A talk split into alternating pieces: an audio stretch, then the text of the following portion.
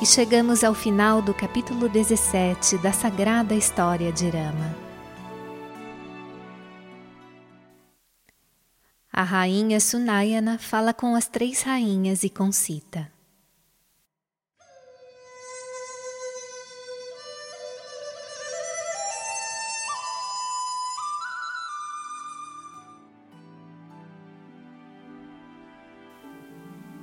Após o falecimento do imperador Dasharata, o preceptor da família, Vashista enviara uma mensagem a Janaka. Ele e Sunayana, sua rainha, haviam ido imediatamente a Ayodhya a fim de apresentar as suas condolências aos enlutados. E lá ficaram cientes de todos os desdobramentos. Quando Bharata chegou e tomou a decisão de ir para Chitrakuta com as mães, o preceptor real e os líderes do povo, Janaka e a sua rainha também os acompanharam. Estavam aguardando há muito tempo uma oportunidade favorável para se encontrarem com Sita e Rama. Enquanto isso, a mãe de Sita ordenou a uma criada que descobrisse se Kaushalya e as outras rainhas estariam disponíveis para uma reunião. A criada então apressou-se a ir em direção às suas habitações.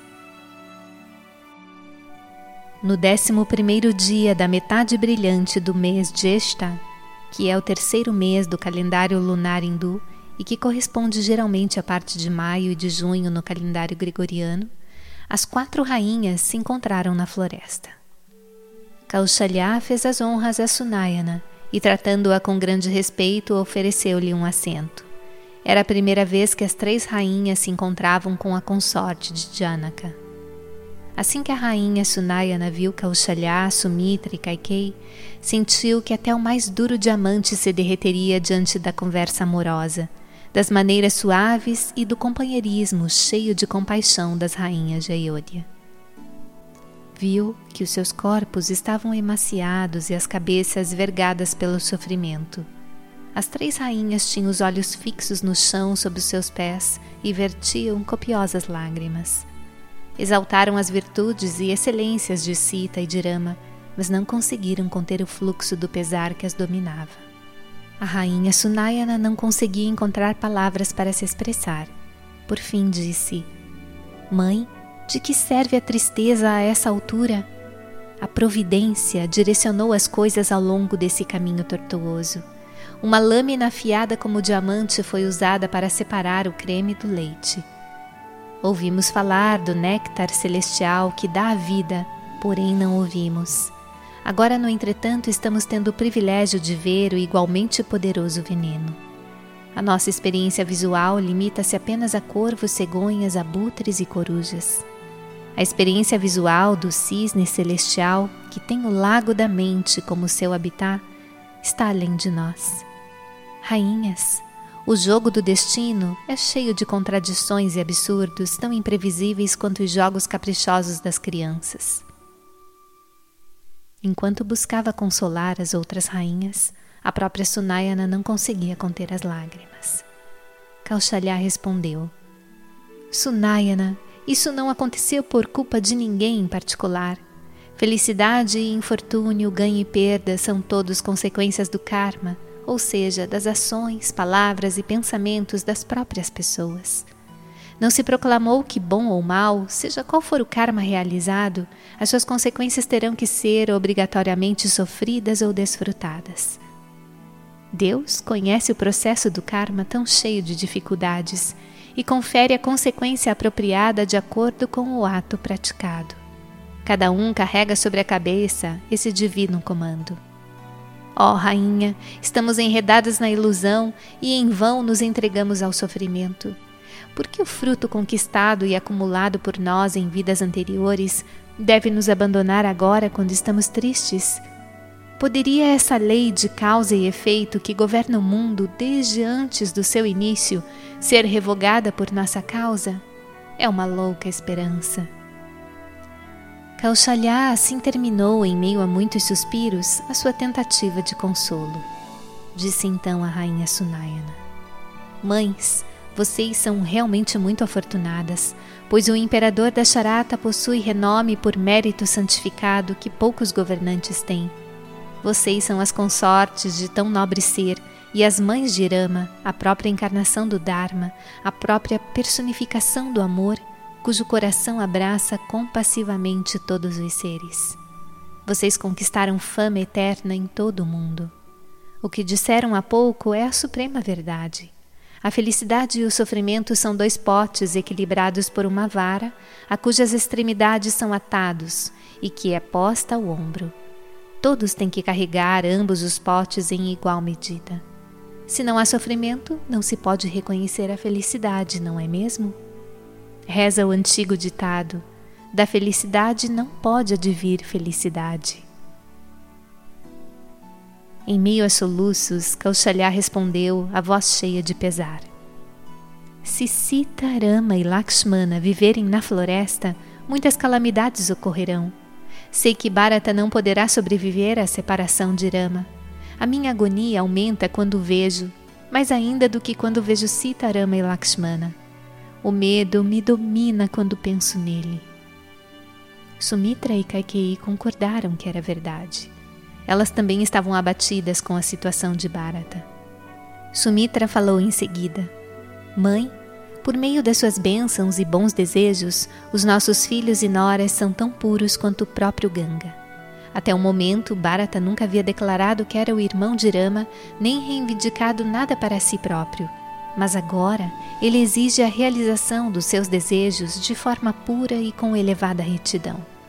Até mesmo Sarasvati, a deusa da palavra, hesitaria em aceitar a atribuição de descrever as virtudes que o distinguem como um ser elevado: a humildade, a grandeza de coração, a afeição fraterna, a firmeza de fé, a coragem e a inflexibilidade dessa coragem.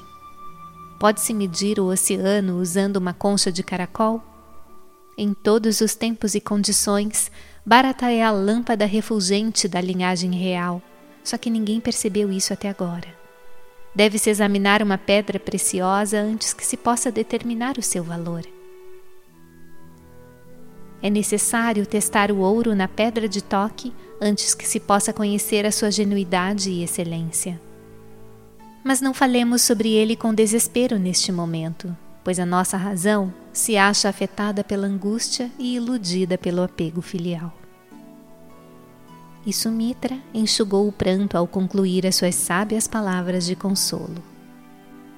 Ouvindo as suas palavras, Sunayana, a rainha de Mitilá, pensou consigo mesma.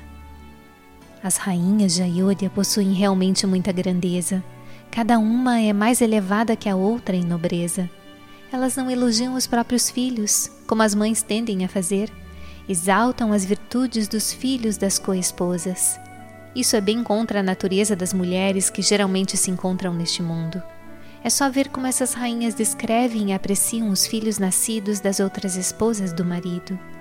Não distinguem entre os próprios filhos e os das outras rainhas.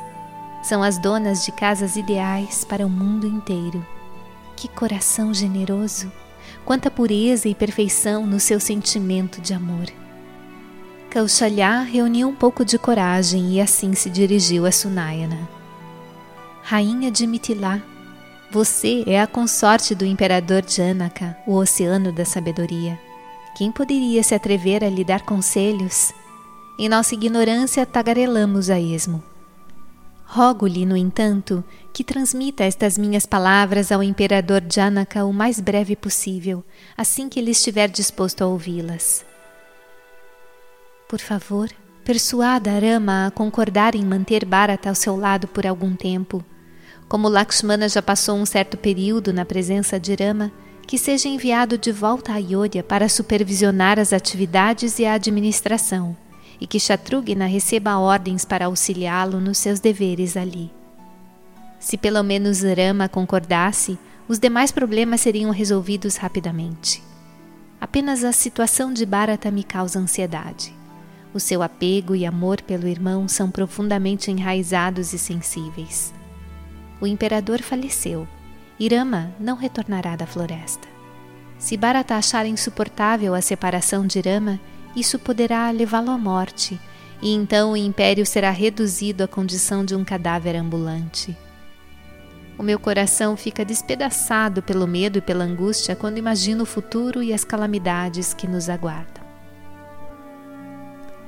Segurando as mãos da rainha Sunayana, Kaushalya suplicou-lhe que cumprisse essa missão, que conseguisse esse objetivo e assim conferisse bem-aventurança a todas elas. Comovida pelo afeto que enchia o coração da rainha e pela sua adesão ao caminho da retidão, Sunayana respondeu: Mãe, a humildade e a virtude lhe são inatas. Elas representam a expressão natural da sua bondade e nobreza, tal como a fumaça é a expressão natural do fogo e as coberturas de grama a dos cumes das montanhas. É claro que o imperador Janaka está sempre pronto a servi-la por meio de pensamentos, palavras e ações. Está sempre ansioso por ajudar. Mas poderá uma lâmpada iluminar o sol? Rama veio para a floresta a fim de realizar a missão dos deuses. Após concluí-la, certamente regressará a Ayodhya e reinará sobre o império. O poder dos seus braços garantirá a realização de todos os mais caros desejos dos seres subhumanos, humanos e superhumanos. Tais notícias foram há muito reveladas pelo sábio Yagnavalkya, cujas palavras jamais poderão ser adulteradas. Com essas palavras, Sunayana caiu aos pés da rainha Kaushalya. Despediu-se dela e, preparando-se para partir, foi até a cabana onde se encontrava Sita. Ao avistá-la, foi dominada pela aflição. Sem conseguir conter as lágrimas, correu em direção a ela e tomou-a nos braços. Sita prostrou-se aos pés da mãe e consolou-a de diversas maneiras, aconselhando-a a ter coragem e fé. De pé diante dela, em suas vestes de anacoreta, Sita parecia Parvati, a consorte de Shiva, nos dias em que praticou austeridades. A mãe não pôde refrear a pergunta: Criança, você é realmente a minha Sita ou será Parvati? E repleta de admiração e alegria, contemplou-a longa e lentamente da cabeça aos pés. Disse por fim: Ó oh, Sita, pelo seu intermédio, duas famílias foram consagradas, a dos seus pais e a dos seus sogros. A sua fama alcançará os mais longínquos horizontes. O abundante fluir do seu renome correrá como um rio em plena cheia entre as suas duas margens, as duas linhagens reais de Mithila e Ayodhya. Ganga tem apenas três pontos sagrados, Haridwar, Prayag e Sagarasangama, onde se une ao mar. Cita que o fluxo da sua imaculada fama penetre em cada um deles e o santifique, tornando-o um templo sagrado.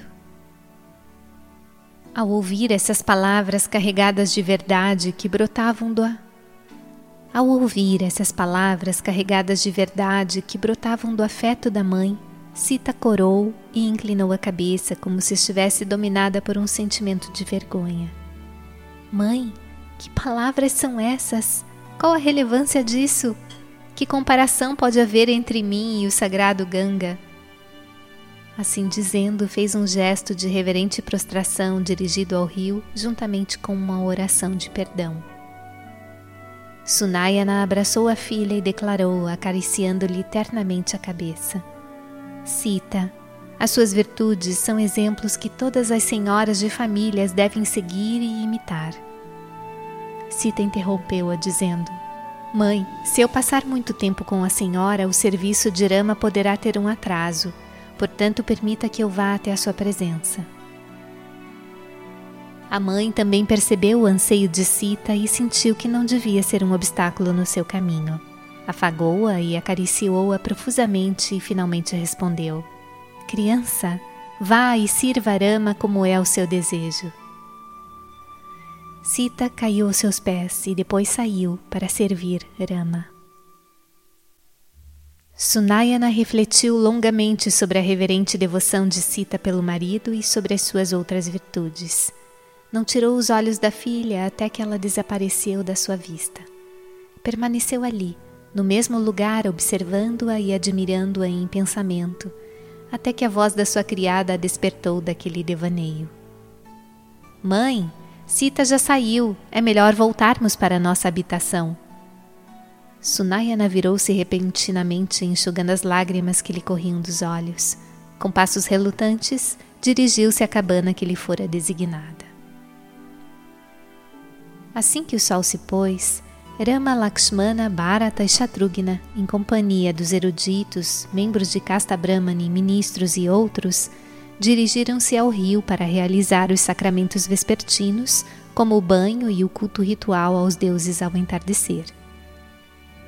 Após terminá-los, alimentaram-se de frutas e tubérculos e deitaram-se para dormir sob as árvores destinadas a cada grupo. Quando amanheceu, após a celebração dos sacramentos matutinos, todos se reuniram em torno da cabana de palha onde se achava Arama. Com um sorriso cativante, ele saiu e passou por entre a compacta multidão, indagando amorosamente a cada um sobre a sua saúde e bem-estar. Quando ele se aproximou, Bharata prostrou-se aos seus pés e disse: Senhor, surgiu um desejo no meu coração. No entanto, por medo e por vergonha, sinto-me incapaz de expressá-lo na sua presença. Afagando a cabeça do seu querido irmão, Rama respondeu: Por que hesita em me dizer? Vamos, conte-me o que é. Bharata abriu-se então. Irmão, tenho um enorme desejo de visitar os eremitérios, as santificantes escadarias de pedra para os banhos nas margens do rio, os vales destas densas florestas e os animais selvagens que por ali vagueiam. Também os lagos e riachos e as cachoeiras em torno do monte Titrakuta. Todos se tornaram sagrados pelas marcas dos seus pés de lótus. Os moradores de Ayodhya estão ávidos para ver esses lugares dignos de veneração. Rama respondeu: Bharata, o seu desejo é altamente louvável. Com a permissão do sábio Atri, você poderá explorar com alegria esta região. Ao ouvi-lo falar assim, Bharata sentiu-se muito feliz. Inclinou-se aos pés do sábio e de Rama e depois, juntamente com Shatrughna e a população de Ayodhya, rumou para o interior da floresta visitando pelo caminho muitos eremitérios e outros locais sagrados. Durante o percurso, Bharata avistou ao lado da montanha um poço contendo águas santificadas provenientes de todos os rios e lagos sagrados. Espargiu-as reverentemente sobre a cabeça e prostrou-se diante daquele local revestido de sacralidade. Limpou a água, removendo com as próprias mãos algumas folhas secas e sujeira que ali haviam caído. Esse poço é até hoje reverenciado no mundo inteiro como Poço de Bharata.